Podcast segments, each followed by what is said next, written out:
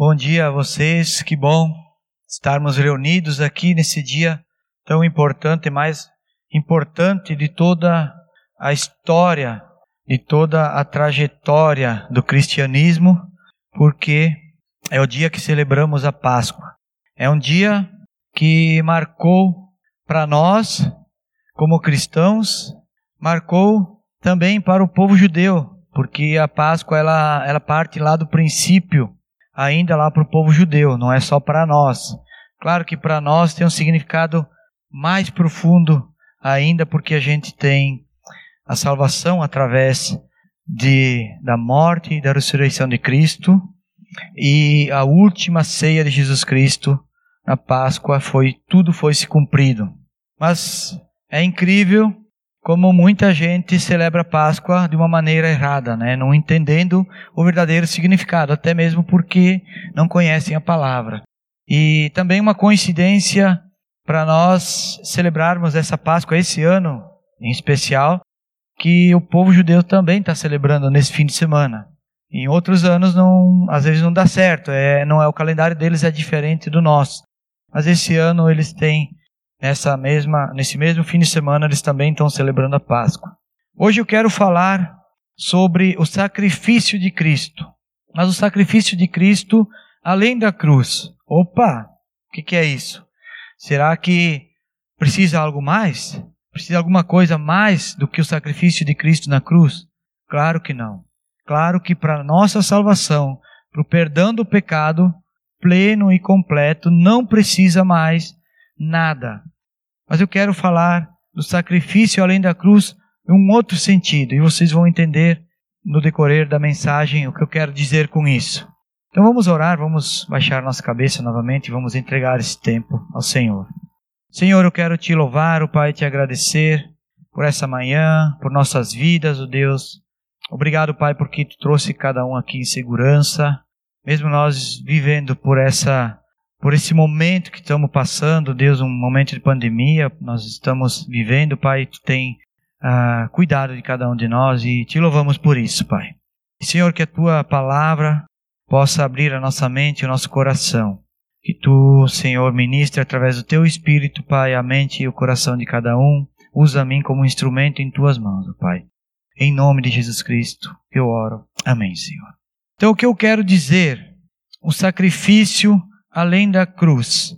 Para nós entender um pouquinho melhor, tem que voltar lá no princípio, lá no começo. No princípio, Adão e Eva pecaram. E por causa do pecado, Deus já teve que tirar umas peles de animais lá para fazer umas vestes para Adão e Eva. E isso já gerou, então, as primeiras mortes por causa do pecado. Por causa do pecado, Abel depois ofereceu a gordura dos animais, é, dos carneiros, ou dos cabritos, não sei, mas enfim, ofereceu a gordura de animais a Deus por causa do pecado. Depois, por causa do pecado, da inveja, do ciúme, Caim matou Abel. Então, já gerou um monte de sacrifício já desde lá do princípio. E aí foi continuando, foi destroçando a criação de Deus, fazendo vítimas, ceifando pessoas, vida de pessoas, até Noé. Se a gente ler a história lá no princípio, e vocês devem estar acompanhando na televisão aquela no novela que tem agora, né, do Gênesis, vocês vão ver que tinha muito problema, embora algumas coisas que mostram, que falam lá, não está na Bíblia, eu não concordo muito, mas era um povo pecador, povo pecador, cheio de problemas, cheio de, de situações para serem resolvidas e com certeza havia muitas mortes naquela época também. Isso tudo em função do pecado, porque a morte, ela entrou por causa do pecado. A morte entrou por causa do pecado.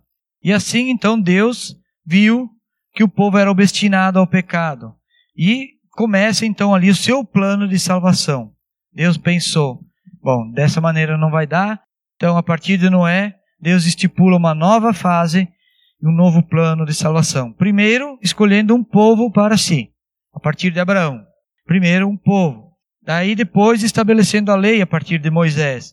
Mas mesmo assim, antes de Moisés receber a lei, Deus já tinha estipulado a Páscoa.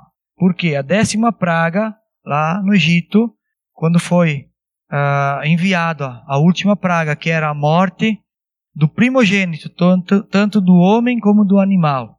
A partir disso, fica estipulada a Páscoa. Então Deus dá as orientações a Moisés de como eles deviam fazer, como eles deviam uh, preparar o animal, como eles deviam celebrar aquela noite da libertação do povo da escravidão do Egito. E a partir disso, então, começa a primeira Páscoa. E depois, claro que Deus, através da lei, então, estipula também na palavra dele, através da lei que Moisés escreveu. Mas o que marcou então a primeira Páscoa, o início, foi a dor, o sofrimento, o sacrifício. Foi por isso que Deus pediu para que Moisés instruísse o povo que eles é, matassem um carneiro ou um cabrito sem defeito de um ano e que passassem o sangue do cordeiro nos umbrais da porta, para que o primogênito dos hebreus não viesse a morrer. Então essa foi a primeira Páscoa. E aí marcou toda aquela dor e sofrimento daquele povo egípcio lá que perderam os seus primogênitos, né? É, foi, creio que foi muito lamento naquela, naquela época lá. Então, Moisés, a partir de então, recebe a lei e coloca isso em prática para o povo. Como diz lá em Êxodo, capítulo 12, versículo 14. Abre lá em Êxodo 12, 14.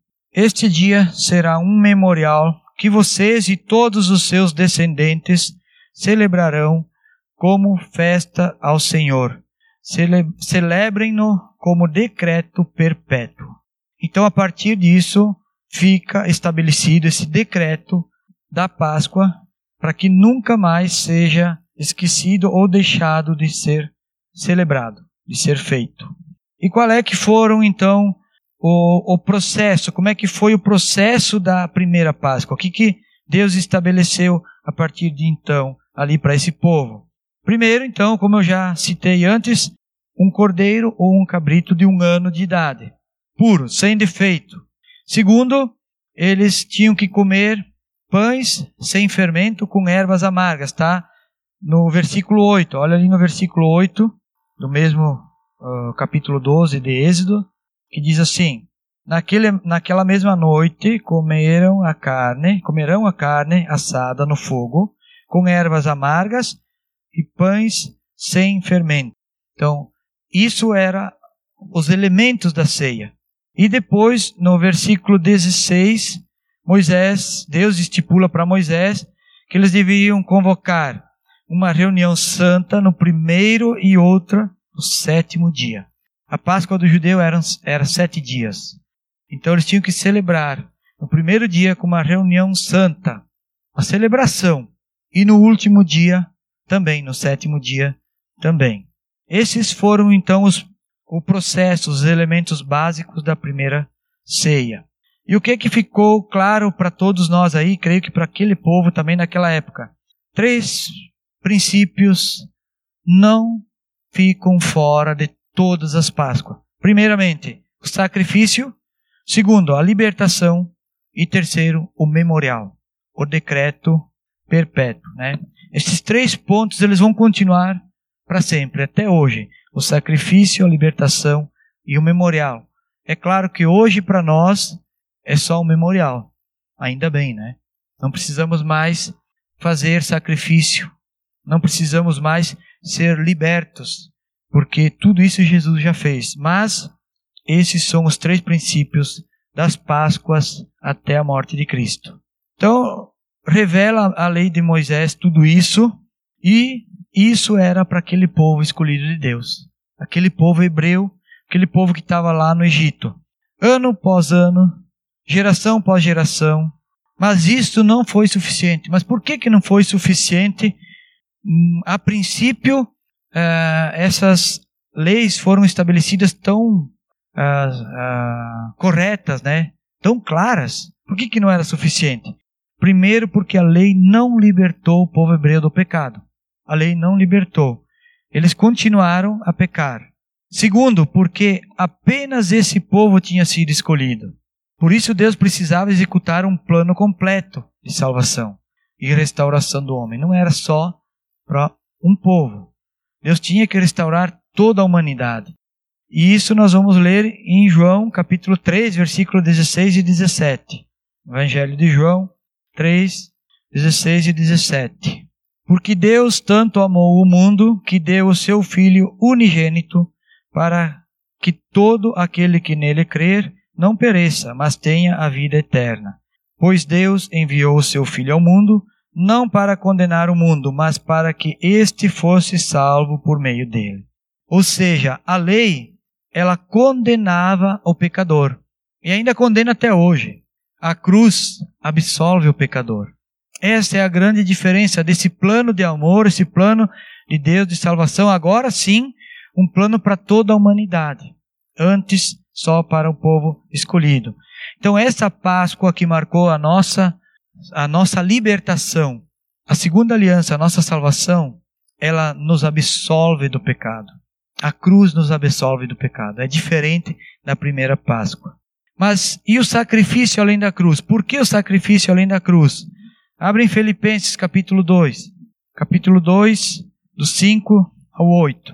Ali diz assim: ó, Seja a atitude de vocês a mesma de Cristo Jesus, que, embora sendo Deus, não considerou que ser igual a Deus era algo que devia apegar-se, mas esvaziou-se a si mesmo, vindo a ser servo, tornando-se semelhante aos homens, e sendo encontrado em forma humana, humilhou-se a si mesmo e foi obediente até a morte e morte de cruz. Então esse sacrifício que eu falo além da cruz, é que Jesus, ele abriu mão de toda a sua glória, ele abriu mão de tudo o que ele tinha no céu, do conforto, da alegria de estar junto ao Pai, da presença do Pai. Ele abriu mão de tudo para vir para a terra. É como nós hoje, se nós tivéssemos que abrir mão de tudo que a gente tem, embora a gente ache que não é grande coisa, que não é muita coisa, mas a gente tem tudo. A gente tem tudo. Não falta nada. Aliás, a gente tem mais do que a gente precisa. É como se nós abríssemos mão de tudo para ir morar lá no meio do deserto, na África, num lugar onde não tem nada. Onde nós não teríamos mais nada. Nós íamos sair daqui simplesmente com a roupa do corpo, para não sairmos nu. Só isso. Jesus abriu mão de tudo para vir morar na cruz. E aí ele viveu durante 33 anos, mais ou menos isso, pode ser um pouco mais, um pouco menos, né, o que nós sabemos, aonde ele viveu na terra no meio de ladrões, de prostitutas, de assassinos, de orgulhosos, de egoístas, de vaidosos, de avarentos, de idólatras, e principalmente no meio dos fariseus e dos mestres da lei. Ele teve que suportar os fariseus, como ele diz nos seus evangelhos, até quando terei que suportá-los? Suportai-vos. Então, tudo isso Jesus veio na terra. E isso parece simples, mas Jesus abriu mão de qualquer conforto, ostentação, glória, abriu mão de estar, como eu falei, na presença do Pai para fazer o sacrifício perfeito, sacrifício final. Isso parece uma coisa fácil, mas Jesus não procurou nada das coisas aqui na terra, ele não quis ter nada nem sequer um transporte dele mesmo, uma casa para morar. Ele não possuiu coisa alguma. Por que, que Jesus não possuiu nada aqui na terra? Ele não, não se dedicou ao ter? Porque Jesus sabia do seu sofrimento. Ele sabia que iria enfrentar a ira do Pai por causa do pecado da humanidade. Jesus sabia que ele era o Cordeiro perfeito, o Cordeiro pascal. Perfeito, eu quero dizer, o último, o único, aonde não ia precisar mais um substituto. Então, como diz em 1 Pedro, capítulo 2, versículo 24. Abre aí, capítulo 1 Pedro 2, 24. Ele mesmo levou em seu corpo os nossos pecados sobre o madeiro, a fim de que morêssemos para os pecados e vivêssemos para a justiça. Por suas feridas, vocês foram curados. Vocês, eu, nós fomos curados pelas feridas, pelas chagas de Cristo. 1 Pedro também 3,18 Pois também Cristo sofreu pelos pecados uma vez por todas, o justo pelos injustos, para conduzir-nos a Deus, ele foi morto no corpo, mas vivificado pelo Espírito. Então a Páscoa, que marcou o sacrifício de Jesus, é a mais importante de toda a história e agora para toda a humanidade, não somente para aquele povo judeu. E os três princípios aí se repetem novamente: o sacrifício, é, o sacrifício de Cristo na cruz, a vergonha da cruz, né, a nudez da cruz, como a Bíblia fala. Segundo, a libertação, só que agora não é a libertação da escravidão de um povo somente, agora é a libertação do pecado, é a libertação para todo ser humano através do seu sangue e um memorial, como falou o próprio Jesus antes da sua morte: comam e bebam em memória de mim. O próprio Jesus falou aos seus discípulos. Então Jesus ressuscitou ao terceiro dia e está à direita do Pai, como nós bem entendemos e conhecemos. Mas o que eu quero dizer com a expressão sacrifício além da cruz? Primeiro, que o pecado sempre exigiu sacrifício, desde lá do Éden. Segundo, é que o sacrifício de Cristo ele não acabou na cruz. Se tivesse acabado aí, seria nulo. Por que seria nulo? Ah, não foi suficiente? Não, não é nada disso. Foi mais que o suficiente o sacrifício de Cristo. Abre comigo Mateus, Lucas, aliás, 24.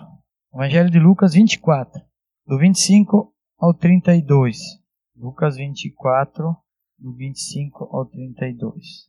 Então aqui Jesus está andando com os discípulos, com alguns deles, o caminho para Emaús.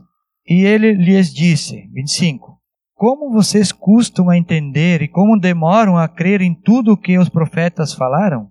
Não devia Cristo sofrer essas coisas para entrar na sua glória?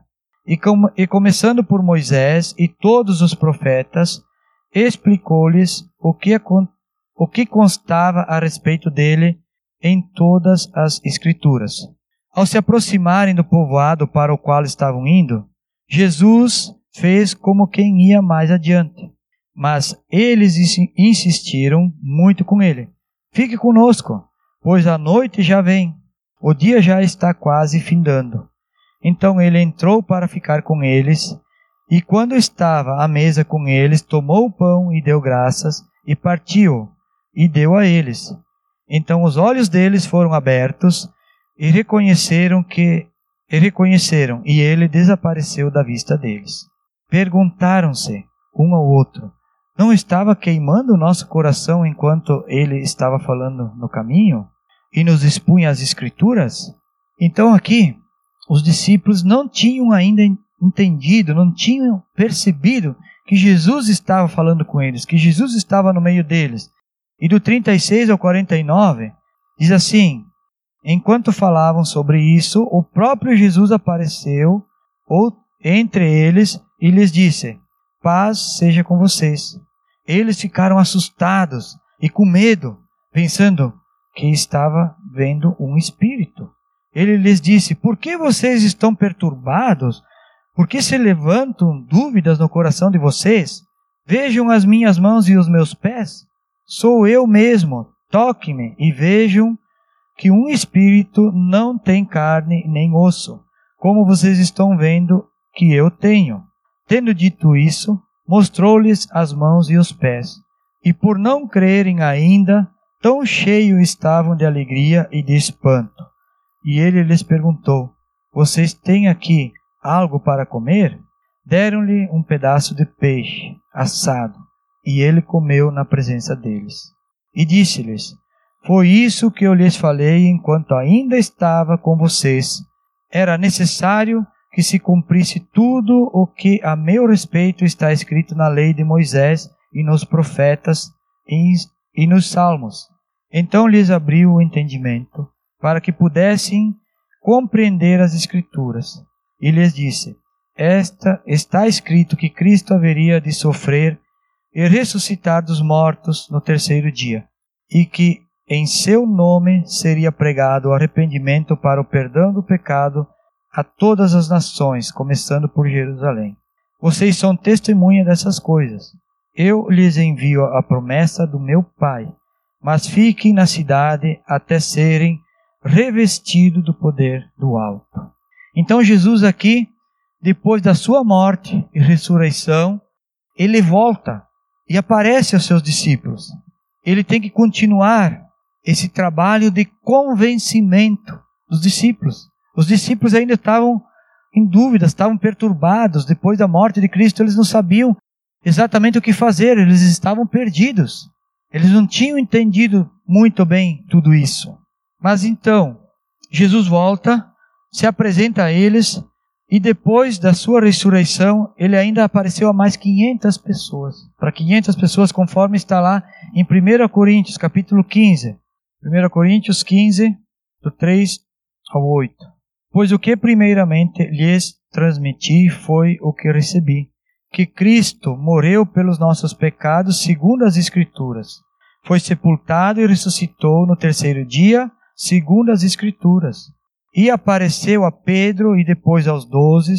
Depois disso apareceu a mais de quinhentos irmãos de uma só vez, a maioria dos quais ainda vivem, embora alguns já tenham dormido.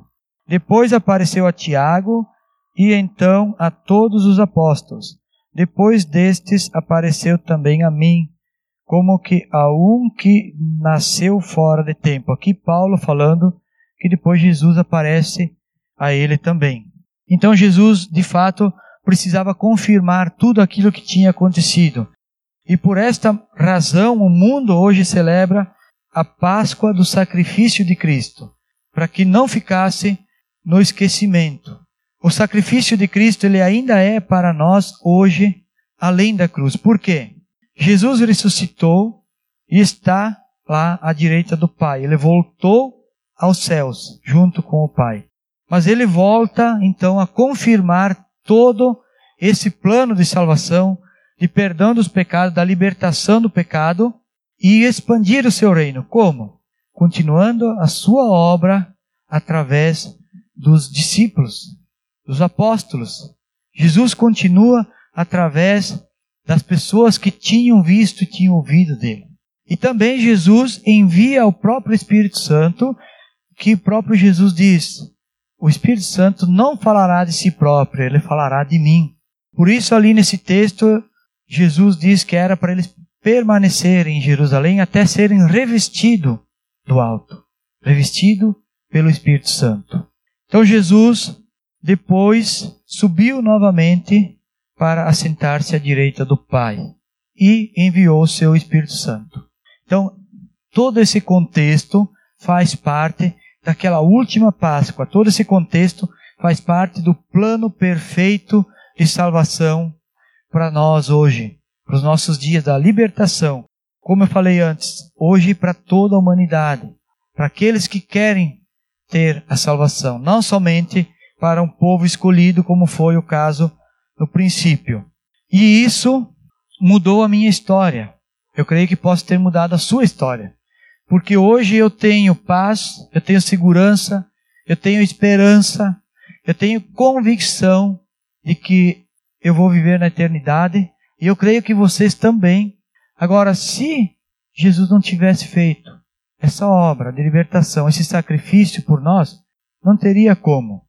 Hoje, as pessoas não entendem muito bem o significado da Páscoa, não entendem muito bem o, o significado da morte e ressurreição de Cristo. Mas nós tivemos essa oportunidade. Nós temos esse conhecimento. Nós e outras pessoas que, que conhecem também. Não estou dizendo que nós somos os únicos. Mas o que, que nós precisamos fazer então? Contar a minha história. Conte a sua história. Dê o seu exemplo, dê o seu testemunho. Hoje nós vivemos num mundo de fake news, um mundo de mentiras.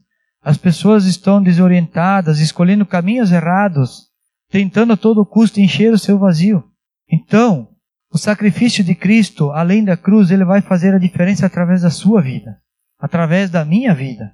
Senão as pessoas simplesmente não vão saber, simplesmente elas vão terminar o seu tempo aqui na terra e vão para um lugar terrível, um lugar onde ninguém gostaria de estar. Então hoje o sacrifício além da cruz, ele pertence a mim e pertence a você. De que forma? Ah, eu tenho que fazer alguma coisa? Não.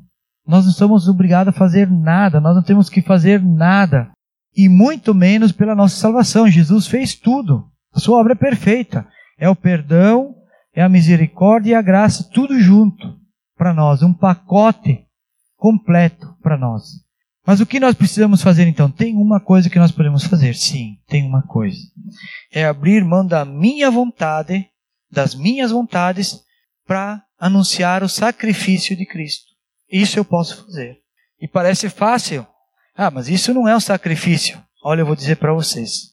Com tanta coisa que o mundo oferece para nós hoje, com tanto conforto que a gente tem, com tanta novidade, com tanta coisa de qualidade que nós temos nesses dias, a gente abrir mão dessas coisas é um sacrifício. É um sacrifício tirar um tempo para nós nos dedicar ao Evangelho, para nós fazer uma visita às vezes para umas pessoas, para nós comentar sobre a Bíblia, começar um envolvimento. Isso demanda tempo, demanda energia e a gente tem que abrir mão de outras coisas. Então tem muitas maneiras de a gente falar do Evangelho, mas se nós não abrirmos mão do eu primeiro, de nós mesmos, das minhas vontades, não vamos fazer. Então nós precisamos falar de Jesus e falar principalmente da vida eterna. Por quê? Porque se você comentar com alguém, olha, eu posso te falar de Jesus, posso te falar de Cristo, não, você acredita em, em Jesus Cristo? As pessoas vão responder que sim. A maioria responde que sim, mas elas não entendem. Agora, se você falar da vida eterna, olha, bah, eu, eu gostaria de te falar alguma coisa sobre a vida eterna, de um plano que Deus tem para a vida eterna. Opa, isso vai dar um, um clique, né? vai mostrar um interesse para aquela pessoa, algo a mais. Ela quer saber sobre a vida eterna. Porque a grande parte da humanidade tem medo da morte. A grande parte da humanidade é inseguro em relação à morte. E quando você fala da vida eterna, vai despertar o interesse na, na pessoa. Então fale, fale da salvação, fale da vida eterna, como está no Evangelho de João ali. João 11, 25. João 11, 25. Disse-lhes Jesus: Eu sou a ressurreição e a vida. Aquele que crê em mim, ainda que mora, viverá. Olha como esse versículo é tão curtinho e tão profundo. Olha a promessa aqui. Aquele que crê em mim, ainda que mora, viverá. Então nós não precisamos ter medo de nada, nem da morte. Porque se eu morrer, eu vou viver. Já pensou que maravilha? O que as pessoas têm medo é da morte, mas nós, o que nós podemos ter de pior nos dias de hoje? De pior, né? É a morte. Terminou tudo, acabou, morreu. Mas aqui a promessa de Jesus Cristo é que mesmo que eu mora, eu vou viver. Lógico, tem só um detalhezinho, preciso crer. Preciso crer. E é isso que nós temos que comentar com as pessoas, que elas precisam crer em Jesus para que elas tenham a vida eterna. Então aqui, meus queridos, eu quero fazer uma pergunta para vocês. Para vocês meditarem depois aí durante a semana. E se você soubesse qual seria a última hora, sua última ceia, sua última refeição, se você soubesse, como Jesus sabia, o seu tempo, do que ele ia enfrentar, como nós aproveitaríamos o tempo?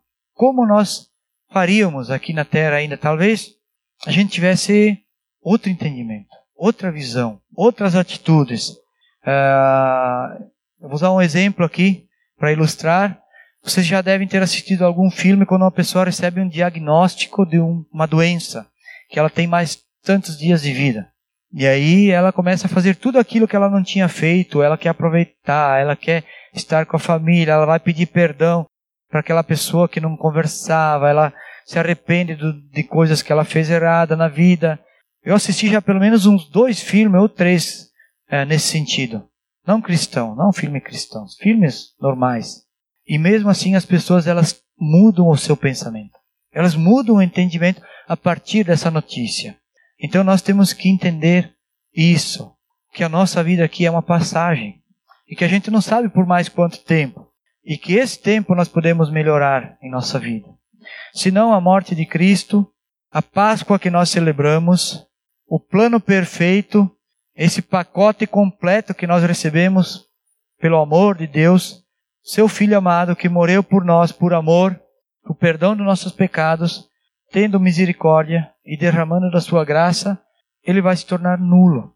E se Jesus não tivesse feito esse sacrifício além da cruz que eu digo, que é voltar para continuar essa obra através dos seus discípulos e através do Espírito Santo, como até hoje nós entendemos e estamos ouvindo e falando, teria sido nulo, porque Jesus seria simplesmente mais um dos profetas, mais um herói, né? tantos heróis, tantos mártires que morreram e que ficaram simplesmente na história. A gente conhece parte dos mártires que morreram por causa da palavra de Deus, por causa da Bíblia. Se não houvesse a palavra, vocês podem pesquisar que há 100, 200 anos ou mais, quantas pessoas, cristãos fiéis, morreram por causa de Cristo, morreram por causa do Evangelho. E se a gente insistir, procurar, ainda você vai encontrar alguns registros, mas se não, simplesmente ficou na história. Simplesmente né, sumiu. Então nós não podemos deixar que isso aconteça, nós precisamos levar adiante, levar adiante. E a parte que nos cabe nesse sacrifício é sim nós abrir mão de algumas coisas para continuar revelando esse sacrifício. Então, cuidado com o que você tem no seu coração.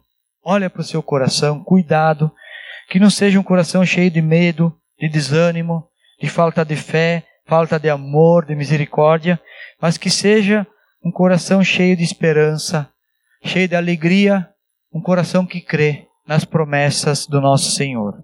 Eu gostaria que vocês meditassem sobre isso. O verdadeiro significado da Páscoa para nós é a morte e ressurreição de Cristo. O povo judeu era a libertação da escravidão. Para nós é a libertação do pecado. Nós não temos a lei que nos liberta de nada, porque a lei ela condena, mas nós temos o sacrifício de Cristo revelado para nós nesse dia de Páscoa, que esse sim nos liberta de todo o nosso pecado. Amém? Vamos orar?